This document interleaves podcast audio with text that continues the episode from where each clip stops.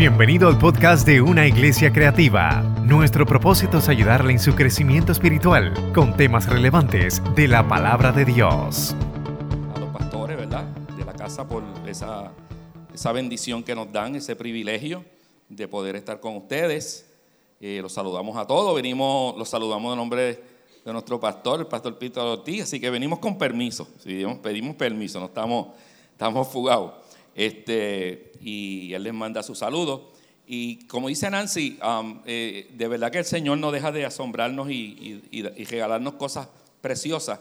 Eh, yo no sé en cuántos bautismos yo he estado. Yo he bautizado en Río, literalmente en el Río La Plata, los últimos bautismos que yo hice, los hice todos allí, que a veces no podíamos ni salir del río porque el fango era tanto después que llovía, que era terrible, en playas, en pero hoy, hoy hemos disfrutado un bautismo bien bello, bien bonito. Eh, yo había venido anteriormente, yo ni tenía idea de que había un bautisterio ahí. Les tengo que confesar eso. Yo ni tenía idea que había un bautisterio, pero qué, qué, qué lindo, qué, qué, qué, bien la manera que se intercambió, ¿verdad? Los bautismos con la adoración y, y de verdad que no, nos hemos alegrado. Nos alegramos porque el reino de Dios es lo importante, ¿verdad? Y cuando vemos que en el reino de Dios la iglesia sigue creciendo, amén, que las iglesias siguen desarrollándose y mientras vemos que la gente se convierte y se bautiza, gloria a Dios, qué lindo que la iglesia sigue adelante. Así que los felicitamos a la iglesia, a los pastores, eh, porque la iglesia se ve hermosa y no es que se ve hermosa, es que la iglesia se ve que está, amén, en victoria, echando hacia adelante, cumpliendo el propósito de Dios. Y de eso es que se trata esto. Eh, como decía mi esposa, nosotros tuvimos eh, un tiempito pastoreando y de repente nos cansamos. Eh, de repente, ¿no? De, cuando llegó el tiempo de que el Señor nos dijo, bueno, por lo menos aquí se acabó esto, pues nosotros hemos aprendido a obedecer al Señor. Y cuando el Señor dice, se acabó, se acabó. Pero hoy, de hecho, sobre eso les quiero hablar. Nunca se acaba. Siempre hay un reto nuevo creyente no se retira, ninguno, aquí ni ninguno retirado, ¿verdad? Porque eh, siempre Dios tiene un reto nuevo. Yo, de eso es lo que quiero compartir con ustedes, sobre cómo tenemos retos nuevos que el Señor pone delante de nosotros. Y quiero hablar sobre conquistando la tierra prometida. Y este es el primer mensaje que yo prediqué en el tabernáculo. Este es el primer mensaje, o este, este pasaje que les voy a leer es el, primer mensaje. Le voy a decir más. Este mensaje yo lo prediqué antes de ser pastor de la iglesia. Lo prediqué eh, cuando me invitaron a predicar como candidato de la iglesia. Y buscando y orando y buscando qué voy a hablar, qué voy a predicar, me, encuentro con este pasaje y yo, pero es que esto, pero de qué esto se trata, ¿verdad? Así que vamos a compartir esta palabra. Eh, y, yo creo que tienen ahí el, PowerPoint. Vamos a ver si yo puedo seguir el PowerPoint y el PowerPoint me puede seguir a mí. Y, ah, si está de frente. Ah, Jesús. Sergio en lo último. Se me sale lo de Seiba, se me sale lo de Jesús. Por más que uno quiera ocultarlo, ¿verdad? Y uno, nada de nada. Qué bueno, está por acá, está por allá, ni forma que, y, y se ve bien. Bueno, voy a leer ahí mismo, me voy a confundir un poco, pero dice, cuando los que llevaban el arca entraron en el Jordán y los pies de los sacerdotes que llevaban el arca fueron mojados a la orilla del agua, porque el Jordán suele desbordarse por todas sus orillas todo el tiempo de la siega. Las aguas que venían de arriba se detuvieron como en un montón bien lejos de la ciudad de Adán, que está al lado de Zaretán, Zaretán. Y los que descendían del mar de Áraba al mar salado se acabaron y fueron divididas y el pueblo pasó en dirección de Jericó. Mas los sacerdotes que llevaban el arca del pacto de Jehová estuvieron en seco, firmes en medio del Jordán, hasta que todo el pueblo hubo acabado de pasar el Jordán y todo Israel pasó en seco. Los invito a orar. Señor, gracias por tu palabra y gracias por este privilegio que nos das de compartir con esta preciosa iglesia. Es obvio que necesitamos de ti. Estamos aquí nosotros, amén, nos hemos preparado, pero Señor, si tú no estás aquí, ¿De qué vale de que yo hable, entretenga? Necesitamos que tu Espíritu Santo siga la obra que hasta ahora ha estado haciendo en el culto. Que tú hables a tu pueblo, tú conoces la necesidad individual, pero también congregacional de esta casa. Tú conoces los pastores de esta casa, el liderato de esta casa y cada uno de los miembros de esta congregación. Así que si hay alguien que hoy necesita un milagro, y tal vez todos necesitamos un milagro, Señor, te damos la gloria porque ya tú lo vas a hacer. En el nombre de Jesús. Amén. En esta mañana podemos adorar al Señor, ¿verdad? Por su fidelidad para nosotros. Hoy han ustedes experimentado lo que una iglesia debe celebrar siempre, que es la integración de nuevos miembros. Eso es algo que la iglesia siempre debe celebrar. Y yo creo, y lo que les vengo a comunicar es que no importa la etapa que tú te encuentres en tu vida, Dios tiene un nuevo reto siempre. No importa. No importa donde tú te encuentres, si tú eres un joven, si tú eres un niño, si usted es un adulto, si usted dijo ya, ya yo voy a dejar esto para los jóvenes. Pues yo le quiero decir que eso no existe en el reino. En el reino Dios siempre te lleva a un nuevo reto. Y a veces nos sorprende con esos nuevos retos. Y es porque el ser humano está hecho, fue creado por Dios de una manera que necesitamos nuevos retos. Necesitamos algo que nos rete, ven, que ponga toda nuestra mente, todo nuestro cerebro, todo nuestro cuerpo a trabajar, ¿verdad que sí? A no ser que usted sea un vago de, ¿verdad? De esto, pero usted aquí no hay de eso. Gloria al Señor. Que los hay, ¿verdad? Pero son los menos. Pero todos, de hecho, aún el vago, lo que pasa es que no reacciona al llamado. no es que, porque Dios nos reta a todos y nos pasa. Yo, yo estoy seguro que usted ha estado haciendo algo en un momento dado en su vida y usted acabó ese proyecto y usted dice, voy a cogerme un brequecito y de repente están un nuevo reto de Dios. Y es que estamos creados para eso. Porque si no nos oxidamos, se nos oxida el cerebro, se nos oxidan las arterias, nos enfermamos y, y nos sentimos como que no servimos para nada. Pero cuando Dios nos trae un reto, el propósito de Él se cumple en nuestras vidas. Siempre, siempre, siempre hay un nuevo territorio para conquistar. Siempre. Siempre puede estar al lado de su casa, puede ser el trabajo que usted está, puede ser un nuevo trabajo que, que Dios... Le, mire, en mi vida yo pensaba eh, vender sistemas solares. Gloria al Señor. En mi vida, amén. Y tal vez ya mañana no lo haga, yo no sé. Lo que le quiero decir es que uno no se puede cerrar a lo que Dios tiene para las vidas nuestras en cada etapa de nuestra vida. Y, esa es la idea del mensaje de hoy. Dios, la idea principal es que consideremos que puede ser que Dios ponga delante de nosotros una nueva meta, una nueva tierra que debemos conquistar. Y debemos estar preparados para eso. Fíjate, en el desierto Dios se reveló a Israel. Y, les habló y les habló con truenos desde el monte, hizo grandes cosas, amén, y les dio de comer y les dio maná. Pero la idea de Dios no era que el pueblo se quedara en el desierto todo el tiempo. Todo lo que pasó con Israel fue por la desobediencia. El desierto era una etapa, una etapa que iba a preparar al pueblo para que entrara a la tierra prometida y conquistara. Personas que se quedan en el desierto eh, porque hay cosas buenas, Dios hizo esto, pero hay unas nuevas etapas que Dios quiere que tú experimentes como creyente, como esposo, como padre, como hijo, como profesional y como discípulo de Jesús. La conquista de la tierra prometida era el cumplimiento de la voluntad de Dios para Israel. Representaba nuevas oportunidades.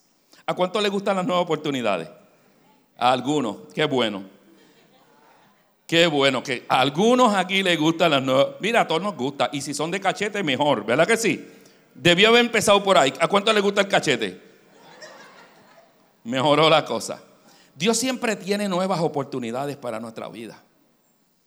Y si no estamos alertas, podemos perder el milagro que Dios tiene preparado para nosotros. Hay un refrán en Puerto Rico, no sé si es originalmente de nuestro país que dice, tanto nadar para morir en la orilla. ¿Lo han oído? ¿Sabe que ese refrán me da terror? Porque yo no quiero dejar de nadar hasta llegar a la orilla. Yo no sé cuándo yo voy a llegar a la orilla, yo no sé cuándo va a acabar mi vida, pero yo sí sé que mientras yo esté vivo, yo no puedo dejar pasar las oportunidades que Dios tenga para mi vida y usted tampoco. Así que hoy el Señor quiere recordarte que no ha acabado contigo. Y no solamente le está hablando a personas mayores que tal vez... no, porque es que a veces nosotros estamos haciendo cosas tremendas en la iglesia, estamos haciendo cosas grandes para el Señor, tenemos una vida próspera, tal vez el negocio nos vaya bien y estamos pensando como aquel hombre que dijo, oye, yo he hecho tanto, tanta cosecha, voy a hacer un, un, granero más grande y voy a guardar y guardar y guardar. Y usted sabe lo que el Señor le dijo. ¿Sabe por qué? Porque esto se trata de estar activo para Dios y preparado a escuchar lo que el Espíritu Santo nos tiene que decir en diferentes momentos. Es importante recordar que Dios no nos hizo para estar ociosos. Mire, cuando nosotros nos tiramos para atrás a decir, ay, ya yo, ya yo lo he hecho todo. Ay, Jesús de Nazaret. Nunca diga eso porque Dios lo va a sorprender. Pero cuando estamos como, ah, ya yo, yo creo que yo, no hay nada que buscar. Hace unos años atrás, yo estudié a la universidad hacía muchos años atrás, muchos años atrás, pero muchos.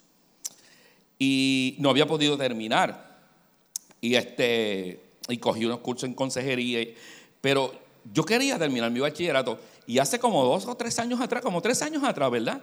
Yo tengo 64, así que me, pues surge la oportunidad de estudiar en línea un bachillerato con una universidad de los Estados Unidos.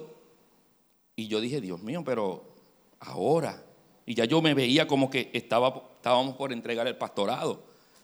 Y el Señor me dijo, pues ahora, antes que estés muerto, porque después que estés muerto no puede hacerlo.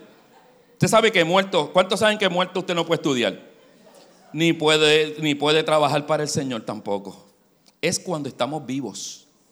Mientras hay vida, Dios espera de nosotros la disposición. No importa la edad, no importa dónde tú te encuentres, no importa la circunstancia. Decirle al Señor, Señor, a pesar de todo esto, estoy dispuesto. Dime, y Dios lo que busca es gente dispuesta.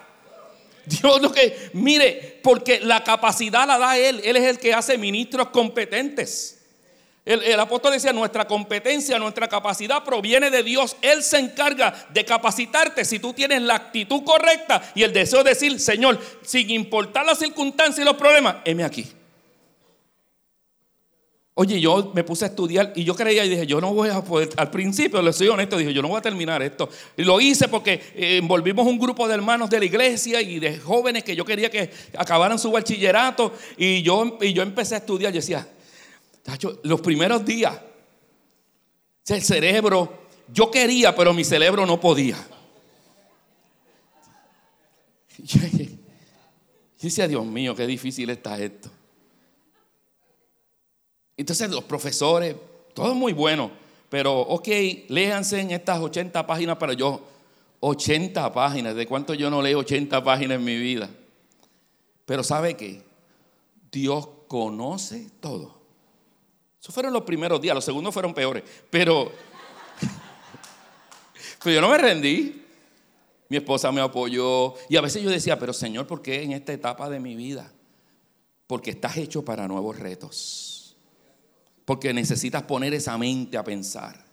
Porque yo te voy a enseñar, y eso fue lo más grande, en cada clase Dios me dio una clase de Él, aparte de la teología, aparte de todo lo que aprende, de Él. Y de repente aquellas clases se convirtieron en mi retiro personal.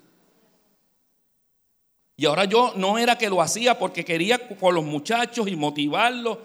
Y yo decía siempre, yo quiero acabar mi bachillerato porque tengo una nieta que va levantándose y yo quiero que ella vea que su abuelo, amén, para que ella crea que pueda, porque ella quiere estudiar y quiere ser veterinaria. Pero no era eso. Dios quería sencillamente estar tiempo conmigo.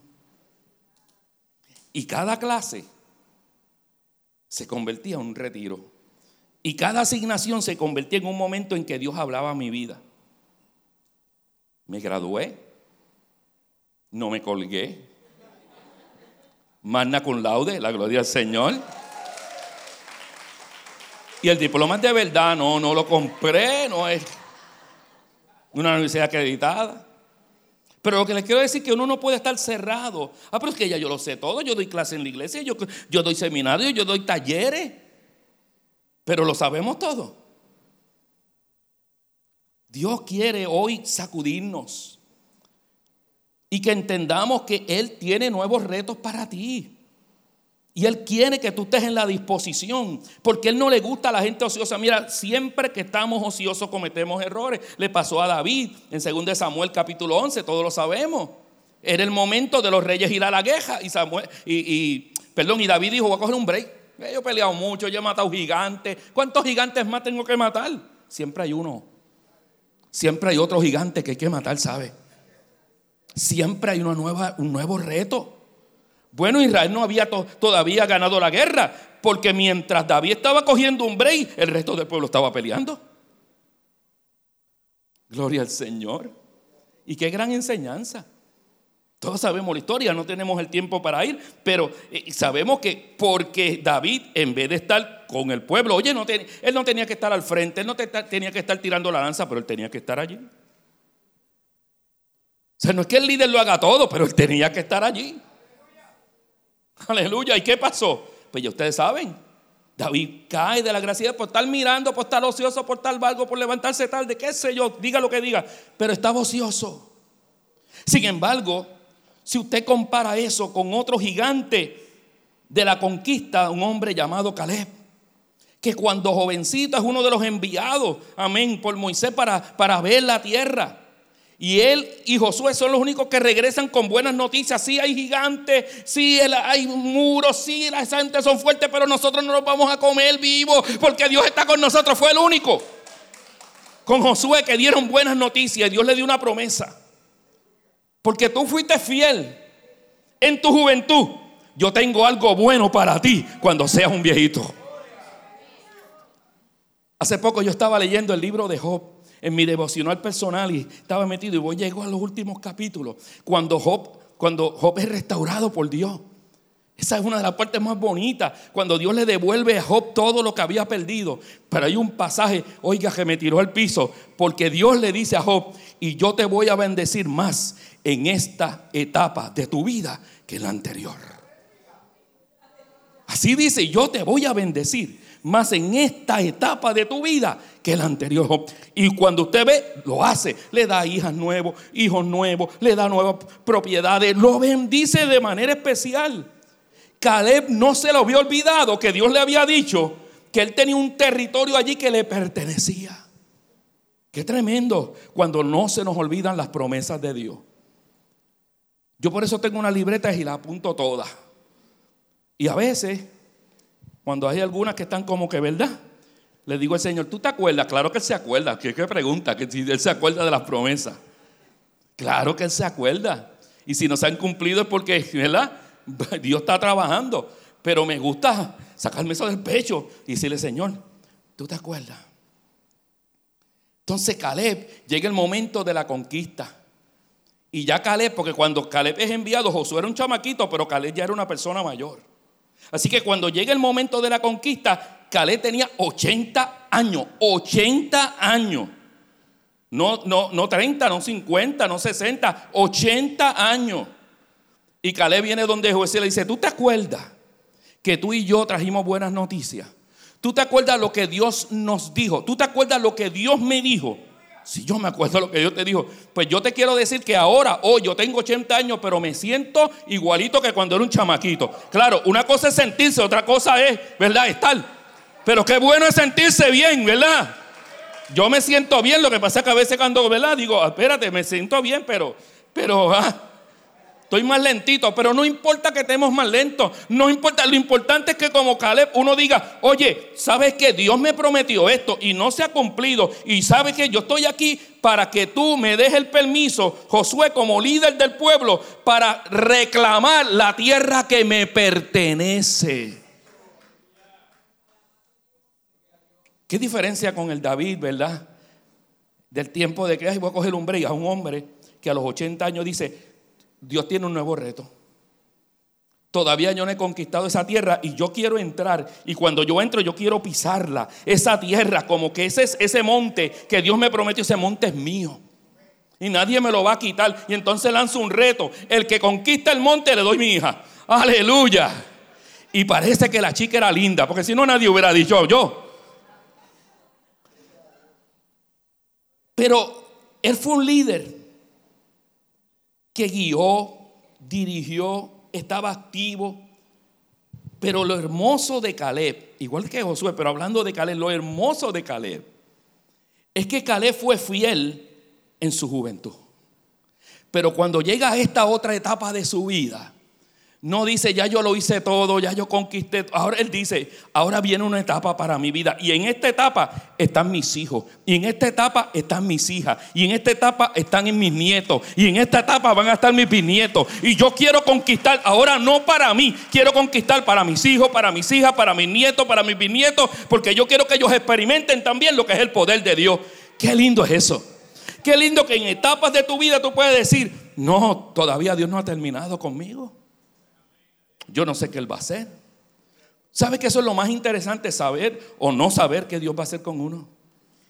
Porque uno está a la expectativa, ¿qué va a hacer el Señor hoy conmigo? Yo creo que eso es una de las cosas más maravillosas que existe. Hoy Dios te quiere retar, amado. Iglesia, liderato.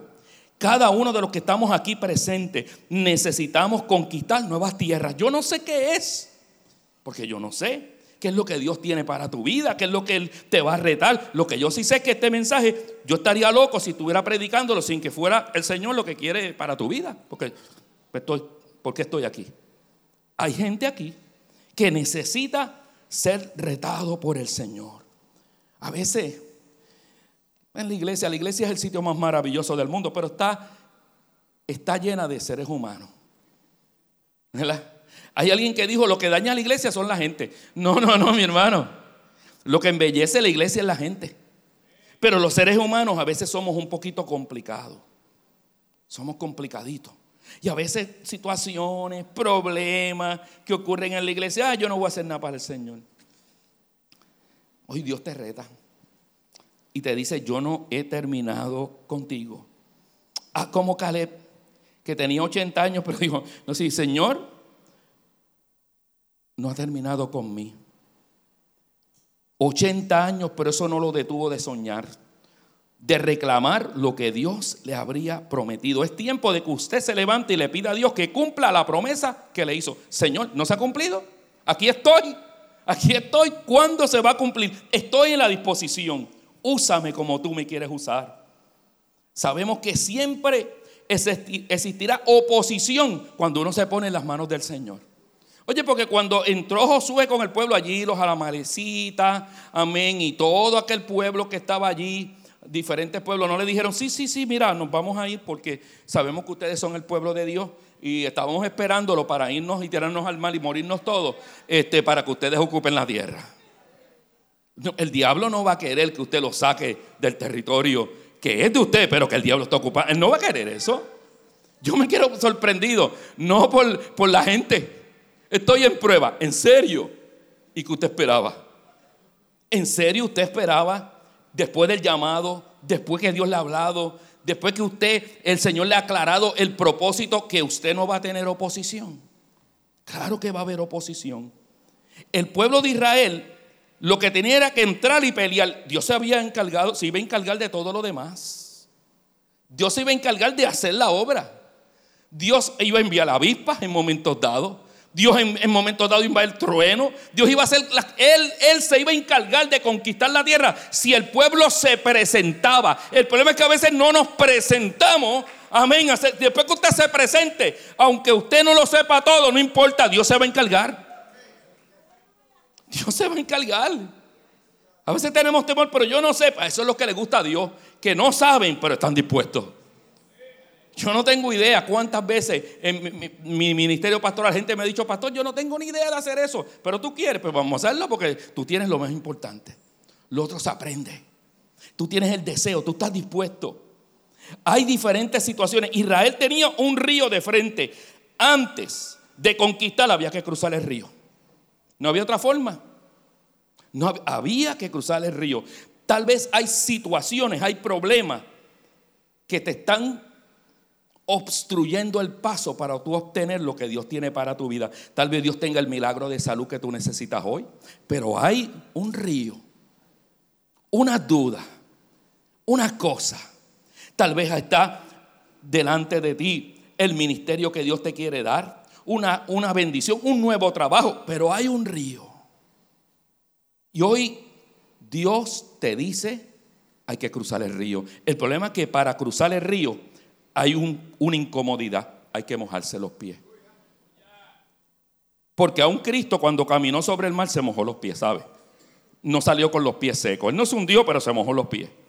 Y el problema es, yo recuerdo hace años atrás, fuimos eh, mi esposa y yo a un crucero. A nosotros nos encantan los cruceros. ¿A cuánto les gustan los cruceros? Sacho, eso es lo mejor que hay. Vámonos ahora después del corto. Eso es tremendo. Los cruceros son Ah, yo no sé ni dónde fuimos. Yo creo que las Bahamas era que donde fuimos a la playa aquella. Fuimos a una playa que es de esta playa privada que tienen los, cruceros. Pero no, seguimos caminando llegamos a un lugar donde no había nadie, pero nadie, exactamente nadie. Habían unas sillas allí, nos sentamos allí. Yo me creía Rockefeller, yo estaba ahí, cacho, como Dios me tiene aquí. Y yo le digo a Nancy, vamos a meternos a la playa. Y cuando nos metimos, era como abril, era mayo. El agua estaba congelada. Yo no sé a cuántos varones le ha pasado esto, que usted se mete al mar, fuá, y el agua está fría, pero disimula porque sabe que si usted se, la esposa no se va, no se va a meter. ¿Alguien le ha pasado eso? Aquí hay uno que se está, hizo así como que, pues yo me metí, aquello y yo hice, está buena, pero sabe que las esposas saben. Ellas saben. Sure. Mamá, vente que está buena. Yo, esa agua está congelada. Yo no me voy a meter, pero métete. Bueno, tuvo como 15 minutos llorándole, métete. La cosa es que mientras esos 15 minutos la agua estaba congelada, yo me estaba congelando ya. Yo, ya yo estaba rindiendo. Me pues está bien, voy a meterme. no, me habló así, pero es para lo más cómico. Entonces llega. Entonces Nancy empieza como que. ¿Se acuerdan del chavo? Sí lo hago. ¿Sabes? Ese es el problema cuando Dios nos llama. Que a veces Dios nos llama y en las cosas de Dios tú te tienes que zumbar. Porque si te pones si lo hago, nunca lo hace. Si lo pongo, si lo piensas mucho, oye, eh, al ministerio pastoral, si uno lo piensa mucho, nunca va a ser pastor. ¿Quién quiere ser pastor? Con todas las implicaciones que trae eso, la responsabilidad. Carlos David, ¿verdad que sí? Ahora uno dice, wow, te tienes que tirar. Cuando Dios te llama, te tienes que tirar. Entonces Nancy era, eh, al final se metió, ¿hasta dónde te metiste? Sí, hasta aquí, pero hasta aquí ahí salió a las millas y, no volvió a tocar el agua. Nada más en el, en el barco, en el agua del... Pero lo que les quiero traer es que a veces hay un río para cruzar, hay que mojarse los pies, pero hay que zumbarse. Porque si lo piensas mucho, ay, no, no, no. Y ese es el problema con nosotros. Sabemos lo que Dios quiere con nuestras vidas. A veces Dios nos está exigiendo porque Él nos quiere llevar a otro nivel. Porque cada vez que hay un nuevo reto, ese nuevo reto es otro nivel. Otras cosas que Dios nos quiere enseñar. Y, tenemos que, oye, eh, tenemos que tener esta mentalidad de reino. Nancy me dice ya, Esta mentalidad de reino. De que, les voy a dar un ejemplo. Nosotros pastoreamos por como por 30 años, a dos iglesias que pastoreamos, como por 30 años. Entonces hay gente que se me acerca y lo que falta es que me den eh, las condolencias. Pero es que yo no me he muerto. Los amigos sentimos mucho. Pero que yo sepa, en casa nadie se ha muerto. Al contrario, tuvimos el último hijo que se nos casó, que estamos de fiesta con Jesús, aleluya. Chacho, estamos, estamos, estamos de bendición. Aleluya. Está bien, no, no voy a seguir. Chacho. Pero se me olvidó hasta el mensaje pensando en Mira, no, es que a veces uno, ¿verdad? Pero viene la gente como si, porque yo deje de pastorear, estoy en una posición menos. Yo estoy en un proceso. Mi esposa está en un proceso y es un proceso donde Dios nos va a enseñar otras cosas. No es un demérito, no estoy por debajo, no estoy menos. Estoy, yo me siento que estoy en otro nivel porque Dios me está enseñando otras cosas. Estoy aprendiendo unas cosas que no podía aprender mientras estaba en el pastorado. Dios está haciendo otras cosas, Dios está orando otras cosas. Y esa es la situación. Dios nos lleva de un nivel a otro porque Él quiere seguir trabajando con nuestras vidas. Pero usted tiene que decir, yo estoy dispuesto. Vamos a cruzar el río. Dígale que está a su lado, vamos a cruzar el río. Algunos van a cruzar el charco porque lo dijeron así como que vamos a cruzar el río, pero para que este hombre no nos moleste más. Y que yo soy de los que cierro las puertas, que no es mi templo y no dejo a nadie hasta que diga, yo soy de los imprudentes, no quiero ir, que todo el mundo diga que, pero no le voy a hacer eso hoy, gloria al Señor. Mire, pues, pero pastor, pues está bien, si Dios me llama a, otro nivel, si Dios me llama a conquistar la tierra, si Dios tiene otra, otra, otra cosa nueva con mi vida, pero ¿cómo yo voy a vencer la oposición? ¿Cómo yo voy a cruzar ese río? Porque hay unas situaciones, hay unos problemas. Dios quiere darme otro trabajo, pero oye, hay una situación financiera, Dios quiere obrar en un ministerio, pero yo tengo unas cosas en el trabajo que me impiden, que ¿cómo voy a hacer eso? ¿Cómo voy a hacer eso? Pero pues, mire, la Biblia nos da la, solución. Y voy a ir rápido. Número uno, si tú quieres cruzar el Jordán y vencer los obstáculos, hay que buscar las estrategias de Dios. Mire, si esta queja hubiera sido cualquier otro, hubiera hecho un puente, porque hay un río y hay que cruzarlo. ¿Qué hace el ejército? Yo estuve en el ejército eh, eh, activo, estuve en la reserva de los Estados Unidos, y aunque yo no estuve nunca engineer, no fui engineer, pero yo veía cuando estábamos ¿verdad? en un lugar, yo estuve en Corea un año, que si había un, agua, pues se llamaban los ingenieros, los ingenieros en un puente. Y después de ese puente, por ahí van los jeeps, por ahí van los tanques, por ahí van los soldados, pero hay que hacer un puente. Pero Dios no le dice que haga un puente. ¿Sabe que una de las cosas que nosotros necesitamos como iglesia es entender que cada circunstancia es diferente y amerita un, un approach diferente? Y ese approach diferente nos lo va a dar el Espíritu Santo de Dios. Porque Él es el que sabe qué es lo que hay que hacer en cada situación. Aleluya. ¿Usted se acuerda cuando Dios, cuando el pueblo de Israel perdió el arca? Cuando el, pueblo de Israel se perdió el arca a manos de los filisteos, se lo llevaron, se llevaron el arca y, y cometieron un error los filisteos. Pusieron el arca en el templo del dios Dagón. Y al otro día cuando llega, Dagón, eh, Dagón estaba sin oreja, sin mano. No, espérate, ¿qué? Es una casualidad. Y al otro día Dagón estaba GB de cabeza. Pero no solamente eso. Dios trajo un juicio, unas plagas sobre aquel pueblo. Y los filisteos dijeron, consultaron con los brujos de ellos, no, no, eso es el Dios de esta gente que nos está dando en la cara vamos a devolver esa arca porque vamos a morir, pero no la podemos devolver pelada. Hasta la gente que no conoce a Dios sabe que, hay que darle al Señor lo mejor. Somos los cristianos los que no nos gusta diezmar y darle al Señor, pero la gente que no conoce a, Dios lo sabe. No podemos, esa arca hay que devolverla. Hicieron unos ratones de oro, ¿verdad? Hicieron, ¿por qué? Porque había habido una, una, una de las placas había sido rata.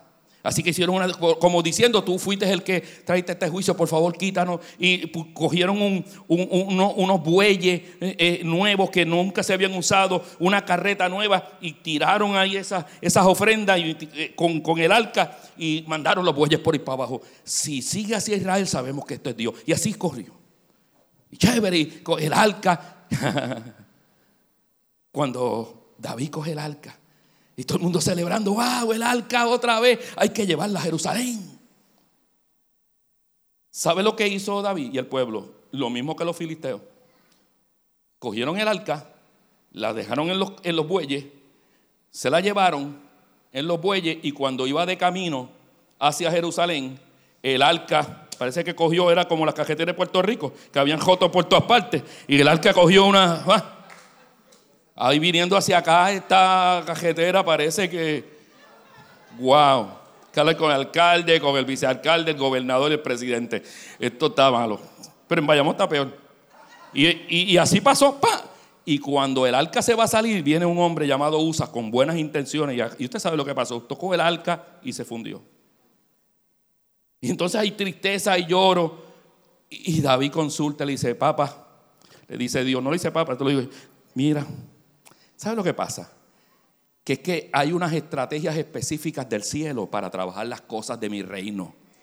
Y no es un buey, amén, que nunca has montado, ni es una carreta. Hay, ya yo te di el protocolo, ya yo te di la estrategia. Tienen que ser, amén, los levitas que lleven el arca y hay que llevarla, amén, en unos palos que ya yo establecí, amén, y hay que hacerlo. Y cada vez que tú caminas hay que honrar y hay que sacrificar. Y si tú haces las cosas como yo te digo, van a salir bien.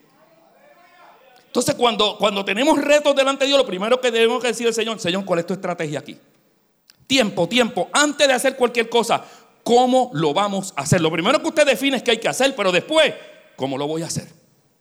Y antes de usted usar ese intelecto grandote que Dios le dio, pregúntale a Dios. A mí me ha pasado, yo he tenido unas ideas fenomenales.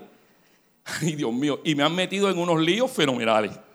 Que es que yo tengo estas ideas que yo me he quedado maravilloso de lo inteligente que yo soy, de lo sabio. Amén. De, wow, de verdad que Dios se votó conmigo. Amén. Toda la disposición del cerebro fue para mí. Y yo vengo con esta idiota. Ay, Jesús. Así mismo es, sí, hermano. Te lo digo. Yo no me atrevía, pero él te lo dijo. Así mismo es. No porque, claro que Dios quiere que usemos nuestra mente, claro que Dios quiere que nosotros podamos, pero Dios siempre tiene unas estrategias. Y Dios cuando le dice, vamos, tienen que cruzar el río, no le dice, hagan un puente. No lo van a hacer ningún puente porque yo voy a abrir ese río. No, no, ustedes van a coger el arca, el arca va a ir delante del pueblo y cuando los sacerdotes pongan el pie, se va a abrir el río. Watch me, dijo Dios. Tú obedéceme y yo voy a abrir el río. Tiene que haber una obediencia estricta a lo que Dios te dice que debes hacer. Eso es lo primero. Cada circunstancia es diferente. No trate los problemas nuevos con soluciones antiguas porque no sale. Necesita. hay una nueva generación. Yo recuerdo que cuando yo era un muchachito, estoy, llévame tiempo. Yo, este, que es mi gelo, gloria al Señor. No te duermas ahora, que es importante. Ah, estamos bien. Tú, me dices algo. Dije aleluya tres veces y ya yo sé, gloria al Señor si no me siento mal. Pues en el tiempo nosotros cuando nos criamos, pues miren, en la iglesia se cantaban rancheras mexicanas. Al día de hoy no tengo idea porque nosotros no somos mexicanos, pero eso era lo sagrado, ¿verdad que sí? Maestro de Galilea. Al día de hoy yo no sé por qué se cantaban rancheras, de verdad. De verdad. Y yo recuerdo el primer muchacho que vino con la salsa y el rock en la iglesia. Por poco lo excomulgan. Aleluya. La junta por poco lo, saca del cielo. Ah, terrible. Pero a la larga se dieron cuenta que si tú quieres tener una juventud que va desarrollándose, cambiando los, los gustos, las maneras, la forma, había que hacer una adaptación de la adoración en la iglesia. O quedarnos un chojo de nada más lo que nos gusta la canchera. De hecho, Perdonen si hay algún hermano mexicano, no tengo nada contra ustedes, pero yo odio las cancheras, gloria al Señor. Usted sabe que está oyendo al gallito de manatí cuando uno chamacos todo el tiempo. Hombre, no. Y te ven en la iglesia también. No. Pero anyway, si a usted le gusta, magnífico, eso, ¿verdad? No, no hay nada malo en eso. Pero la iglesia tuvo que transformarse. Como ahora mismo la iglesia sigue transformándose dentro de los parámetros bíblicos, dentro de lo que es correcto, de lo que es sano, pero la iglesia tiene que, porque hay estrategias diferentes. Esta nueva generación se necesitan usar estrategias diferentes. Si los queremos alcanzar, y yo sé que ustedes los quieren alcanzar, yo los quiero alcanzar, pues yo tengo que pedirle a Dios, Señor, dame estrategias. Ya ni los millennials, los millennials ya tienen hijos y están. No, no, ahora hay otras generaciones con otras perspectivas. Yo todavía TikTok, yo creía que TikTok era cuando usted le daba la puerta y tocaba.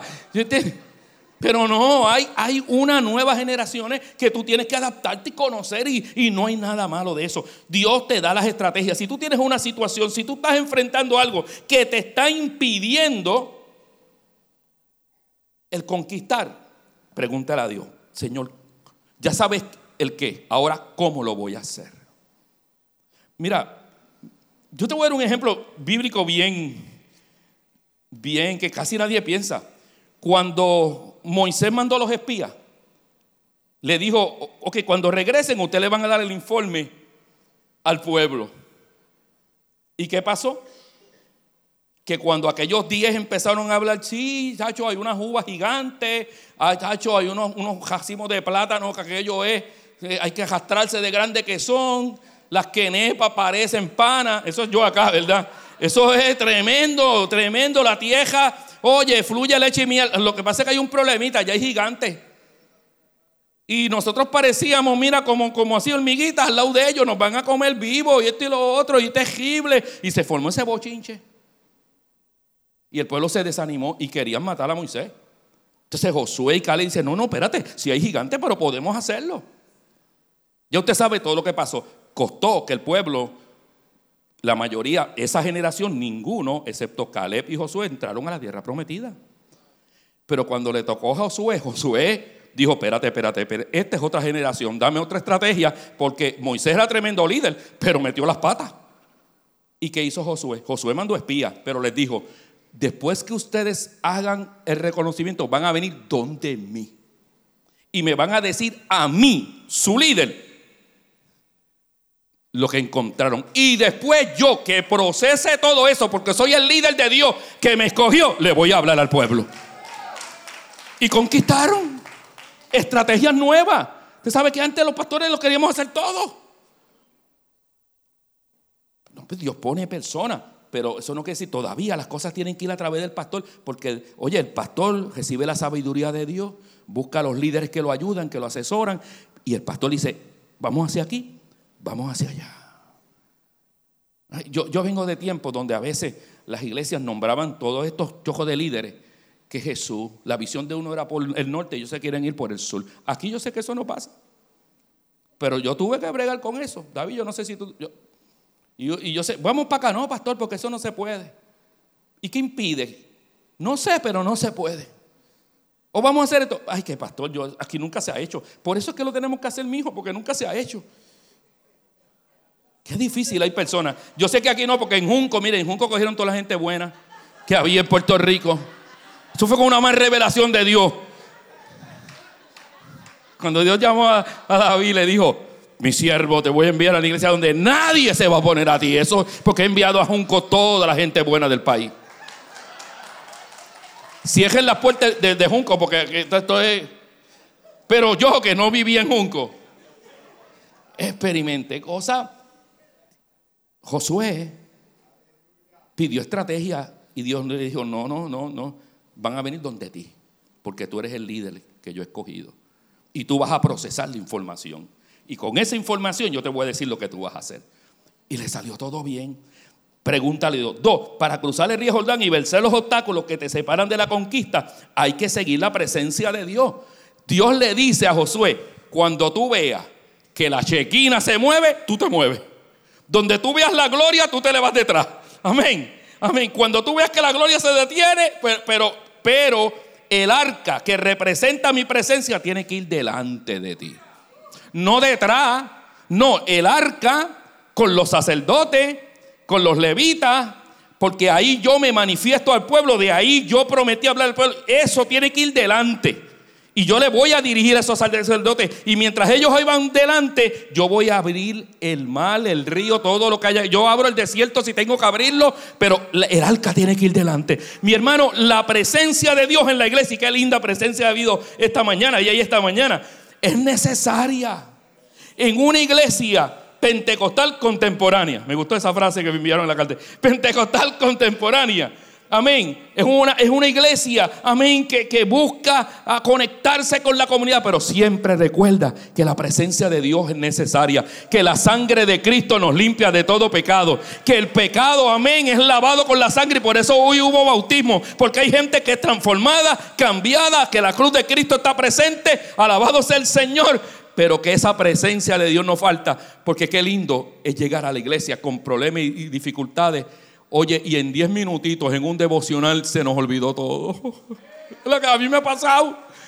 Oye, lo que no puede hacer un psiquiatra que nos cobró 150 dólares en un ratito, en una pasadita de la presencia de Dios, se nos fue la tristeza. A mí me ha pasado. Después uno dice, ¿para qué gasté los 150 pesos, Jesús? Hace falta, ¿verdad? Hacen falta. Pero, pero oye, no es cierto. A usted no le ha pasado. A mí me ha pasado una y otra vez. Que llego a la iglesia cargado, triste, preocupado, ansioso, ¿cómo pago esto? ¿Cómo hago esto? ¿Cómo voy a esto? ¿Cómo voy a hacer esto? Cuando estaba en la iglesia, ahora, todas las responsabilidades, pero no hago, no hago nada que entrar a la, a la casa del Señor. Es que es una promesa. Aleluya. David lo dijo. Amén. ¿Por qué los impíos prosperan? ¿Por qué esto pasa? ¿Por qué esto pasa? Hasta que entré a la casa del Señor. ¡Oh, aleluya! Hasta que entra cuando uno entra a la casa del Señor y uno experimenta, y uno estos adoradores que estaban hoy, estas adoradoras, y uno se envuelve en esa adoración, oiga, aleluya. El problema sigue ahí, pero hay en su corazón una paz y una fortaleza que nada lo puede cambiar. Así que usted pídale a Dios estrategia. Segundo, asegúrese buscar la presencia de Dios. Asegúrese. Mire, a veces cuando usted no sepa qué hacer, alabe a Dios. Adore a Dios. Adore a Dios, adore a Dios, adore a Dios. Y usted verá que Dios va a traer esa paz a su corazón. Tercero, si usted quiere cruzar el Jordán, vencer los obstáculos, conquistar este nuevo reto que Dios le va a dar, hay que santificarse. Y déjeme hacerle aquí un, alto. Cuando yo era un muchacho, yo me convertí a los 17 años por ahí. En la iglesia en el año 1900 eh, algo, no, no recuerdo bien. Pero fue hace mucho tiempo. Entonces, cuatro, eh, en mi casa y yo me convertí en una iglesia pentecostal 4x4. Eh, ¿ah? Aquello era, aquello era otra cosa. Oh, aprendí unas cosas tremendas. Porque, no sé, bien tremenda. Pero había unas cositas, ¿verdad? Y, y, una de las cosas que habían, que la palabra santidad era una palabra casi mala, mal, para los jóvenes. Voy a decir por qué. Porque hasta cuando las personas mayores hablaban de santidad, estiraban las palabras santidad. Entonces era como, era como, ¿te acuerdan de Alfred Hitchcock? De la serie esa de, de Hall. Pues la santidad para los jóvenes era algo como el miedo. Ahora yo escucho, viene un profeta y todo el mundo va. Antes usted decía, viene un profeta y nadie iba. No, porque muchacho me va a decir, me van a decir lo que yo. ¿Verdad así? ¿Cuántos vienen en esa época? Alza la mano. Amén. Los descubrí a todos. Gloria al Señor. Sí. Entonces cuando había una manifestación del Señor había miedo. Y qué malo. Eso, ser levantado en el Señor equivocadamente, cuando es una de las palabras más lindas que hay, porque santidad sencillamente significa parecernos a Jesús. ¿Y quién no quiere ser como Jesús? Yo quiero ser como Jesús. Aleluya. Pero le daban esta implicación que la santidad era para la élite solo los que ayunaban 40 días y 40 noches. La primera vez que yo escuché allí hablar de 40 días, y dije, wow, pues yo me voy para el infierno porque chacho, yo ayuno un día y estoy con un hambre a las 6 de la tarde que me duele la panza. Yo de verdad, yo dije, pues, pues, yo no voy para el cielo. Pero los que vienen de ese tiempo saben que esa era la implicación. La santidad era para una élite, para un grupito, para alguno pero eso no es lo que dice la Biblia. En que la estrategia que Dios le da a Josué para conquistar la nueva tierra, Él le dice, primero te voy a dar estrategia. Amén, eso es lo primero que vas a hacer. Segundo, vas a ir detrás de mi presencia. Tercero, te tienes que santificar. ¿Y qué, qué le está diciendo? Que hay un proceso. Una vez uno llega al Señor, que el Señor quiere trabajar con la, con la vida de uno.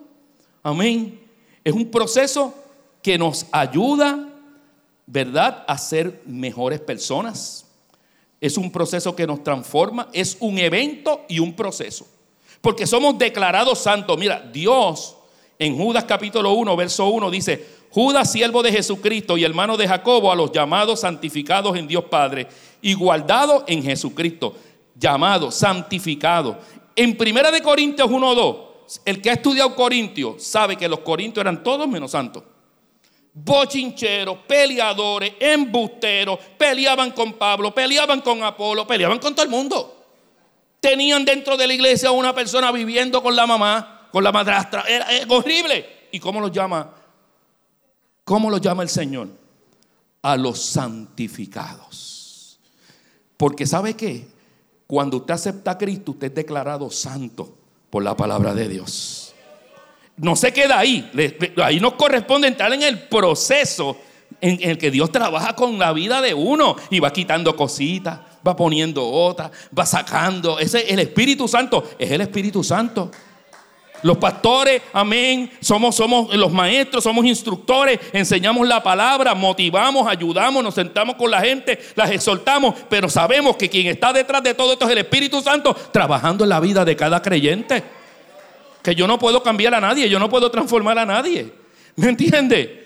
Los pastores no tenemos en el bolsillo, eso es Disney que tira así, la, duendecita que tira las cosas. Y no, no, eh, esto es la presencia de Dios. Como pastores, como líderes, predicamos, proclamamos, pero es el Espíritu Santo. Si tú te pones en sus manos, que Él te va cambiando y te va transformando y te va haciendo una nueva criatura. Mire, cuando yo llegué a la iglesia, yo llegué pelú, eran los 70, pelú y rebelde y loco, y decía unas barbaridades en la iglesia, porque yo no sabía. Ah, hermano, bip los hermanos con ese amor de Dios. Ay, Miguelito, ven acá, te voy a decir. Había un, caballero que decía, ven acá, nene. Este, mira, es que esa palabrita. ¿Pero cuál? Y yo la decía otra vez, esta, baby. Esa misma, no la digan más. Yo no sabía, yo era como un animalito que llegaba. Pero ¿qué hizo el Espíritu Santo? Me transformó. Me cambió me libertó porque yo me puse en sus manos. Santificación para, para, para conquistar. Tenemos que ser santos, pero ser santo es algo que todos podemos alcanzar si nos ponemos en sus manos. No significa perfección, significa que vamos a la perfección, que vamos buscándola, que olvidamos lo que queda atrás y nos echamos hacia adelante y proseguimos hacia el blanco de la soberana vocación que nos caímos y nos levantamos, nos sacudimos. Cuando yo era muchacho, yo me caía y, llegaba a mi casa ahí todo pelado y mi mamá y el nene se cayó. Mi papá, María, échate para allá. Mi papá me miraba y decía, nene, sacúdete, sacúdete y sigue caminando, que no es la primera vez que te vas a pelar. Y sigue para adelante. Yo aprendí en la vida que nos caemos, nos levantamos, nos sacudimos, decimos, Señor, ayúdanos y sigo para adelante en el nombre del Señor. Y lo que pasó atrás, pasó atrás. Pero ahora estoy adelante, echando para adelante. Eso es santificación. Nos caemos, nos levantamos. Amén. Fallamos, no importa, la sangre de Cristo nos limpia de todo pecado. Aleluya. Hijito, esto escribo para que no pequéis. Pero si alguno hubiera pecado, abogado tenéis para con el Padre, a Jesucristo, el justo, el Hijo de Dios. Aleluya, esa es la a mí me encanta la santificación porque es, es estar frente a Dios escuchando, siendo transformado por su palabra. Su sangre nos limpia, su palabra nos santifica. En segunda de Timoteo 2:21 dice, así que si alguno se limpia de estas cosas, será instrumento para honra, santificado, útil al Señor, útil. Ve que después conoce útil al Señor. ¿Quién quiere ser útil al Señor? Yo quiero ser útil. Yo creo que todavía yo tengo Sistifoal, ya el año que viene cojo el Medicare. ¿Sabe lo triste de mi caso? Que desde hace más de cuatro años atrás, eh, ah, que no tenía, bueno, antes de los 60 ya me estaban parando en los centros. Oiga, ¿usted quiere el Medicare? Yo decía, bendito, tan mal me veo. ¿Sabe lo que me decía mi esposa? A que te paran a ti, no a mí. A que te paran a ti, no a mí. Está malvada. Ve, santificación. A pesar de ese pecado, Dios tiene misericordia. Dios es bueno. Aleluya. Es maravilloso el Señor. Te pasa, te pasa. Y entonces, todavía tengo una raíz aquí, hermano, usted lo sabe. Dios, Dios. Como las cosas salen. Qué difícil es esto. Es que es, triste que aún en los 60 le estén diciendo a uno, Señor, ¿quiere el Medicare? Mira, nena, si yo todavía... Ya sí, ya el año que viene lo cojo. Pero, pero, pero no importa, es contemplar la presencia del Señor. La Biblia dice, no importa que tú tengas 64, 65, yo quiero ser útil para el Señor. Señor, hasta el último momento, ¿qué es lo que tú quieres que yo haga? Lo que tú quieras, yo lo hago. A veces yo estoy trabajando y siempre me ponen un chamaquito de estos nuevos. Yo no sé cuál es la última generación, pero tacho, están bien tostados. Y me empiezan a hablar, mire, porque ya esto, voy a hacer unas ventas y voy a vender y me voy a quedar con el mundo. Yo estoy una hora escuchando. Y después que ellos se cansan, porque se cansan eventualmente de hablar, no pueden hablar tanto. Y se ya me hablaste, te voy a decir algo. No hay cliente, déjame, déjame hablarte un poquito, papá. ¿Sabes lo que dice la escritura? ¿De qué le vale al hombre ganar el mundo entero y perder su alma?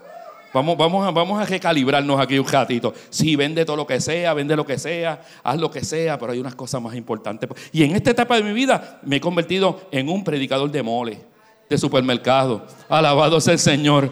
En un tutor. Oye, me quieren, los muchachos me buscan. Mira, ¿cómo está Miguel? Y. Y contó que yo lo, pero yo los trato con amor. Pero le, le llevo esa palabra. Porque yo quiero ser útil donde sea, en un supermercado, en un mall, en la iglesia, donde Dios me ponga, en la calle, en la caquetera, donde sea, yo quiero ser útil para Dios. Y lo podemos ser. La Biblia nos dice, santifícalos con la enseñanza de la palabra de Dios. Juan 17, 17. Así que santificación. Cuarto, para vencer los obstáculos. Ya nos vamos, ya sí, ahí que nos vamos para Bayamón. Nosotros debemos eh, cargar el arca del pacto los sacerdotes, los levitas, los líderes. Ok, vamos a pensar esto.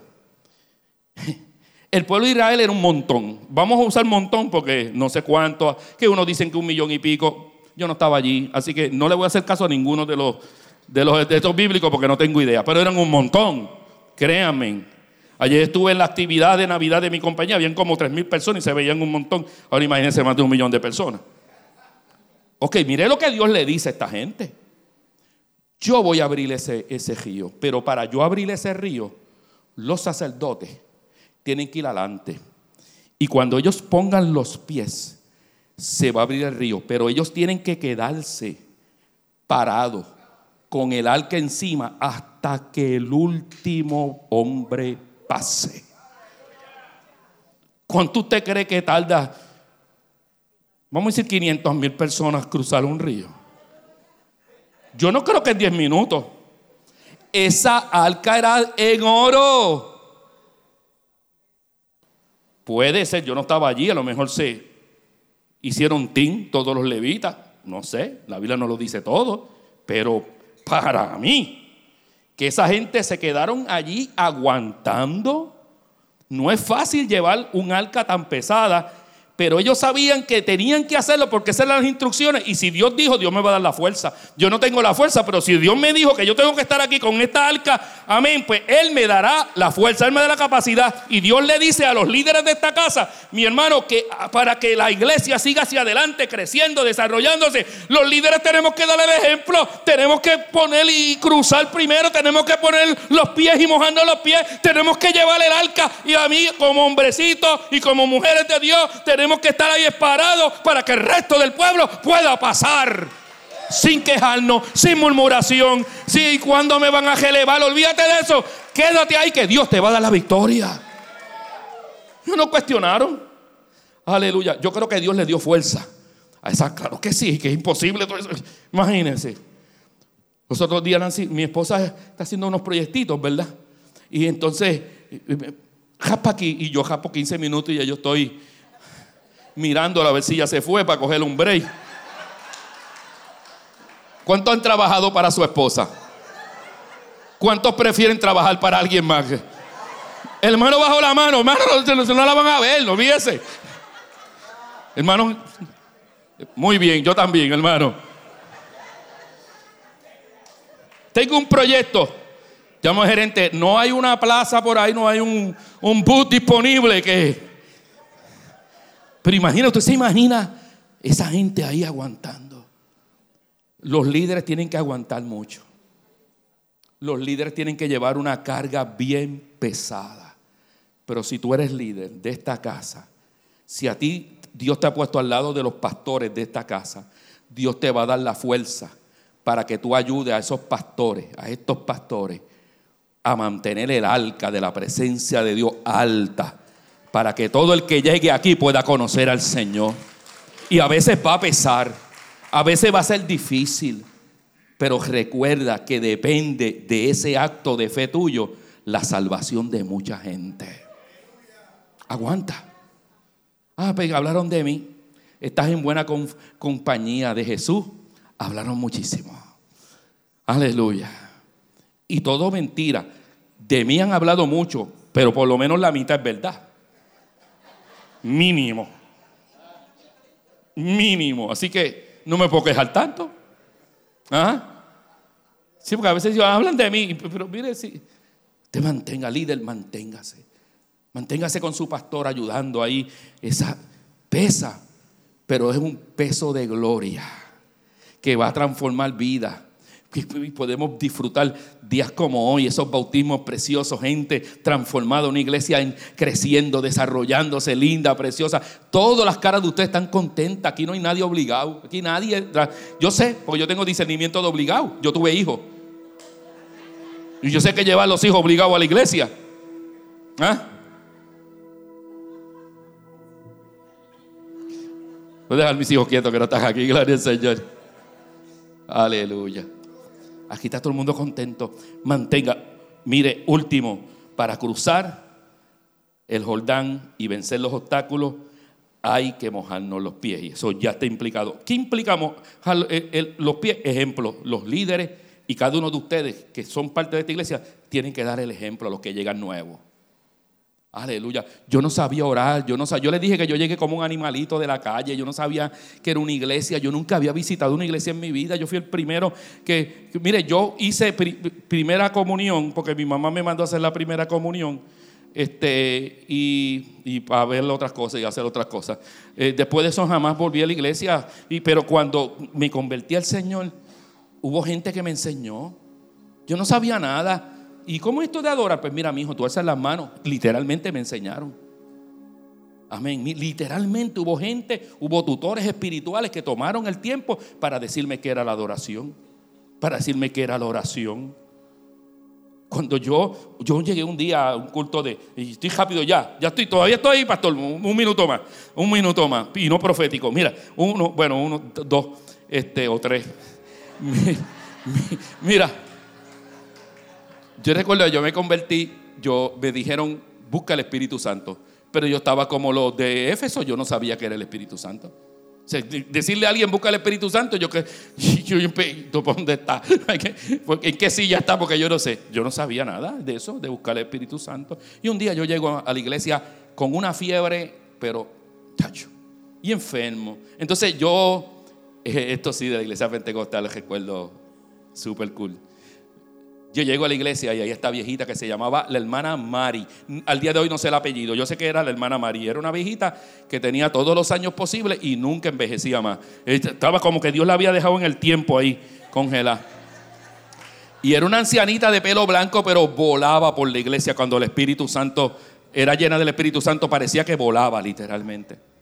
Y yo llego y le digo, hermana Mari, tengo esta fiebre. Yo creía que ella iba, yo estaba como, como una man que creía que iba a hacer una oración y, y, que ella iba a orar por mí y que iban a bajar flores y yo me iba a hacer sano. Y ella me miró así, me dijo, ¿qué usted me dice? No, que estoy enfermo, vaya a hacer altar oral. Yo, pero que tengo fiebre, pues por eso mismo, vaya al altar oral. Yo, bueno, pues nada, fui al altar oral y empecé a llorar, orar. Y usted sabe, que cuando uno es muchacho, yo tenía 17 años, Jesús de Nazaret, y yo venía, yo era un sinvergüenza. Entonces yo estoy ahí orando, yo miraba así para el lado. Y cuando yo no la veía, yo dije, me voy a levantar porque me siento mal, me siento enfermo. Y no hacía nada que levantarme y aquella señora venía transportada por el Espíritu al lado que usted ha separado. Le dije que se ajodille y ore. Y yo, ay Jesús.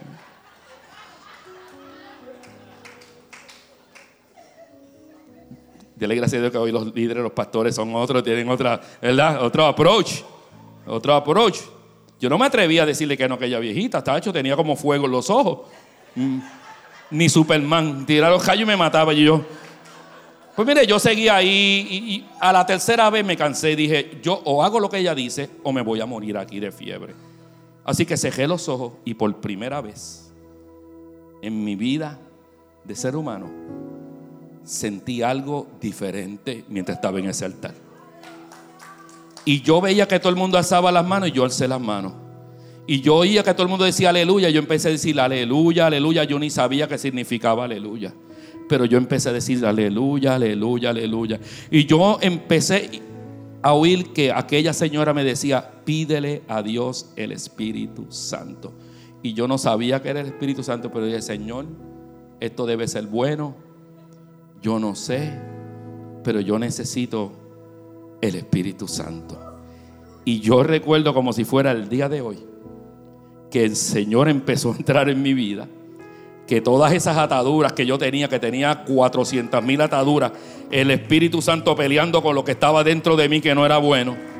Y yo empecé a, bueno, parecía, bajé la iglesia arrastrándome y cuando me paré de mi labio salían unas palabras que yo no entendía y empecé a hablar en otras lenguas. Y todo el mundo recibió el bautismo del Espíritu Santo. Y yo buscaba de quién hablaban. Eran de mí que, estaba, que yo estaba hablando en lengua. Yo no sabía que era eso. Y yo llegué a mi casa y le dije, mami, recibí el bautismo del Espíritu Santo. Y mi mamá me miró, dijo, Miguel, se llamaba mi papá, se volvió loco este. Te dije que esto de ser pentecostal lo iba a volver loco. Me metí al cuarto, mi hermano. Yo tenía santos en todo el cuarto y empecé a botarlo. Y mi mamá dijo, ay, este nene está, destruyendo el corazón de Jesús. Yo no tenía mucho entender, pero yo sabía que Dios había hecho algo en mi vida. Unas semanas después, un evangelista muy famoso fue invitado a la iglesia y yo le dije, mami, vi a la iglesia. Me gustaría que tú fueras a la iglesia. La vecina le invitó a la iglesia. Mi mamá se sentó en la parte de atrás. Católica toda la vida. Y cuando hicieron el llamado, mi mamá se levantó y mientras caminaba al altar, mi mamá recibió el bautismo del Espíritu Santo. Mientras mi mamá llegó hablando lengua, nunca había visitado una iglesia evangélica en su vida. Y ahí yo dije, esto es de verdad. Oye, esto es de veras. Esto es de verdad. Cuando nosotros nos ponemos en la disposición del Señor, de que el Señor, aunque no entendamos, a veces no entendemos completamente, pero sabemos que Dios quiere algo con nuestra vida, Dios va a cambiar tu vida. Mojarte los pies, ejemplo, es compromiso. Compromiso con la iglesia, con tu familia, contigo mismo, con el Señor es fe, es sacrificio. Hay que llevar esta arca, hay que llegar a esta. Hay que pintar la iglesia, y hace sol, hay que pintar la iglesia. Hay que pintarla porque no se pinta solo. Espíritu Santo no pinta iglesia. Amén. Aleluya. Yo aprendí hace muchos años esto. Todo lo que hace falta en la iglesia está dentro. Porque Dios dice que Él suple todas las necesidades. ¿De dónde? Porque todo está dentro de la casa. Si todos estuviéramos en disposición, no había necesidad de nada en la casa del Señor. Y cuando no hay, Dios da la sabiduría. Cuando yo estaba en la iglesia Beula, yo era el pastor asociado. No, ya yo había salido de Beula. La iglesia la cejaron para construir, reconstruirla. Y cuando fueron a hacer el techo, el ingeniero dijo, Ay, tenemos un problemita, pastor, con el techo, porque usted sabe que cuando usted remodela un templo no es tan fácil que cuando usted lo hace desde, desde abajo. Entonces tiene que... Aquí nos va a salir unos chavitos, porque esto aquí, esto le explicó y el pastor dijo, yo no entiendo nada, pero, bueno, Ricardo Nazario. Pero Ricardo hizo esto y dijo, todo el mundo a orar y ayunar, porque no tenemos estos. Y en la iglesia había un señor que se llamaba Carlos Terraforte era bombero. Y Carlos un día orando, el Señor le dijo, levántate Carlos. Él tenía una mesa de dibujo, porque le gustaba dibujar. Coge el lápiz, Carlos. Traza. Y el que trace qué? Cierra los ojos. Traza. Y él empezó a trazar. Y él decía que mientras él trazaba, él sentía que la mano se iba. Traza. Y cuando él abrió los ojos, había, él sabía que eso era un techo, pero él no tenía idea. Y él le dijo, ve donde el pastor. Él fue donde el pastor. Y le dijo, pastor, yo estaba en casa orando, yo vi eso. Y el Señor me dijo que trazara esto. Y Ricardo dijo, esto parece un techo. Vamos a llamar al ingeniero. Y lo llamaron, ¿quién hizo esto? Dios tiene la solución de todo problema. ¿Quién hizo esto? Pues si esto es lo que tenemos que hacer, aquí te vamos a bajar como 40 mil pesos. ¿Quién hizo esto? ¿Qué, ingeniero tú hizo esto? ¿Qué arquitecto? Un bombero que yo tengo en la iglesia. En esta casa hay todo lo necesario para la victoria que Dios tiene para ustedes. Lo que pasa es que tú te tienes que poner a disposición y, si Dios te habla, es ir con valor, pastor. Mire, el Señor me habló, pastor, ¿en qué yo puedo ayudar, pastor? ¿Qué podemos hacer, pastores? Estamos en la disposición, queremos hacerlo. Yo no sé en qué, pero usted me dice y yo voy para adelante en el nombre del Señor. Eso es mojarse los pies, es sacrificio, es carácter. En medio de las situaciones sigo para adelante. Soy parte de esta casa, Dios me sembró aquí. Y hasta que Dios diga otra cosa y me vaya con el sello, yo, eso, amén. Yo sigo aquí. Aleluya. Ahí alguien dijo, yo, eso, amén. Cuando nos mojamos los pies se abre el Jordán. Pasamos al otro lado. Obtenemos experiencias personales con Dios que pasamos a las nuevas generaciones. Eso es bien importante. Entramos a la tierra de la promesa. Y mojarnos los pies para algunos que llevan mucho tiempo aquí en la iglesia es solo el primer paso. Porque en el libro de Ezequiel Dios le muestra un río que sale del altar.